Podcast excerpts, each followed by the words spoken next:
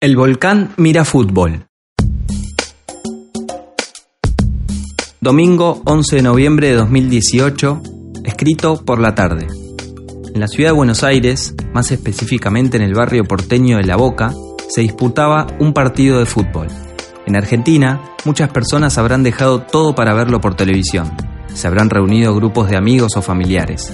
Según dicen esos hombres de traje que hablan por TV de este deporte las 24 horas del día, de lunes a lunes, el domingo se detendrá el mundo. Gracias a la final del mundo, todo se paralizará. Para estos profesionales de la palabra, que vociferan como eruditos de la materia y creen que sus dichos son la verdad absoluta, habrá un antes y un después en la historia luego de este evento deportivo.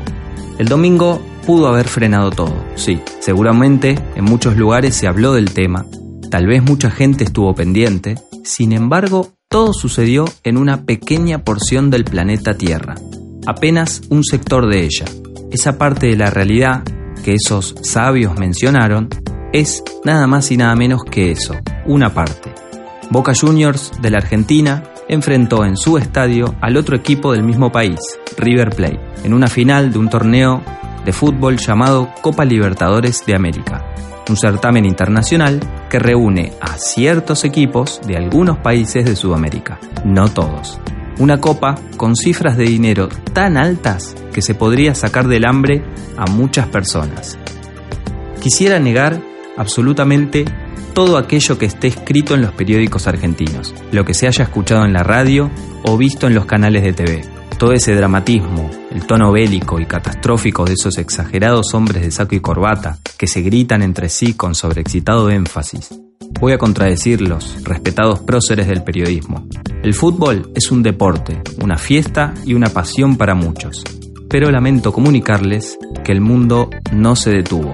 Aquello que ustedes, comunicadores, dijeron o escribieron no fue la realidad total. Y les voy a decir por qué. En el momento exacto que Boca y River disputaban la competencia, un micro de la empresa Pullman Bus trasladaba 72 pasajeros desde Salta, Argentina, hasta San Pedro de Atacama, Chile, pasando por el paso fronterizo Jama. El bus contaba con dos choferes y el establecimiento del control aduanero con aproximadas 10 personas trabajando, entre personal policial y empleados administrativos.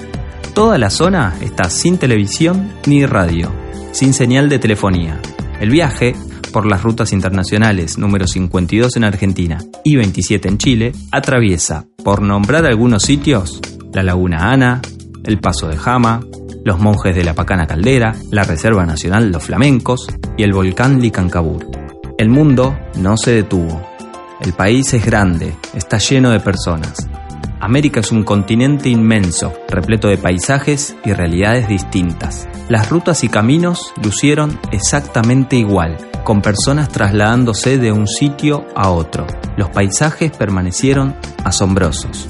El sol salió, las nubes se movieron empujadas por el viento, cada árbol, planta, animal silvestre, río o lago continuaron su ciclo de vida natural. Habitantes de este planeta prosiguieron con sus actividades ignorando por completo lo que acontecía en la ciudad de Buenos Aires. En la frontera entre Chile y Bolivia está el volcán Licancabur. Más de un tercio de la ladera noroeste pertenece a Bolivia. En territorio chileno se ubica el lado norte del paso Portezuelo del Cajón y al noreste del Valle de la Luna y del pueblo turístico San Pedro de Atacama. El Licancabur que claramente no expulsó lava de color azul y amarillo o rojo y blanco, les dio la bienvenida a esas personas que no tenían la menor idea del minuto a minuto del duelo futbolístico entre Boca y River. Exactamente a la misma hora del partido, personas de todas partes arribaron a San Pedro de Atacama. Bajé del micro, domingo por la tarde, del 11 de noviembre de 2018, en la ciudad de San Pedro de Atacama, Chile todo transcurría con total normalidad. Mientras muchos en mi país miraban el final del partido, yo no podía sacar los ojos de tan bello volcán, que me impactó a primera vista. El imponente Licancabur me habló y me dijo, Bienvenido al desierto de Atacama. ¿Viste el partido? Empataron 2 a 2.